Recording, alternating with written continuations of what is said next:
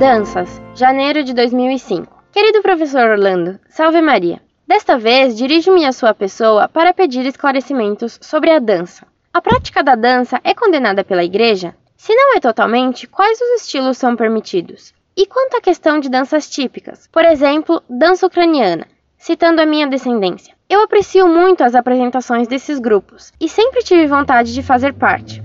Como é avaliada esta prática? Outra dúvida: é correto um casal de namorados ou esposos irem a bailes de formatura, aniversário, casamento?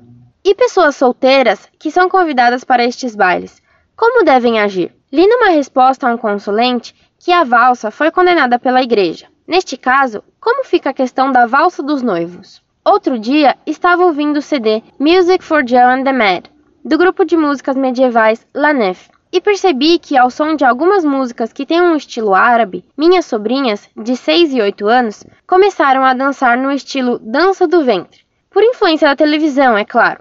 Eu fiquei sem saber se pedia para elas pararem ou se desligava o som. Como o senhor pode perceber, é muito difícil saber agir da maneira correta. Diante de todas essas dúvidas, a alternativa mais próxima é recorrer ao seu entendimento da doutrina católica. Muito obrigada pela atenção e paciência ao responder-me estas questões.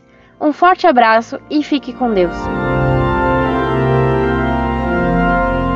Muito prezada, salve Maria. Agradeço o material que você me enviou. Em matéria de danças, há que distinguir as danças típicas como as ucranianas, por exemplo, das danças modernas. Nestas, os casais se enlaçam, criando uma ocasião próxima de pecado. Além disso, as danças modernas são lascivas e favorecem o pecado. A Igreja sempre considerou as danças como ocasião próxima de pecado e que, por isso, deviam ser evitadas. Diz São Francisco de Sales em seu livro Filoteia que as danças são como os cogumelos, os melhores não prestam. Assisti algumas exibições de danças típicas ucranianas e as achei lindíssimas, especialmente uma nas quais os jovens manejavam sabres. Essas danças populares antigas e típicas normalmente não são perigosas, mas cabe a você, que conhece melhor do que eu essas danças, julgar se em alguma delas se fazem movimentos que podem colocar a pessoa em perigo de pecar por desejo ou por toques impuros. Aquelas danças típicas coreográficas que não oferecem perigo podem ser dançadas. Claro que casados podem dançar um com o outro, desde que não sejam danças imorais ou escandalosas.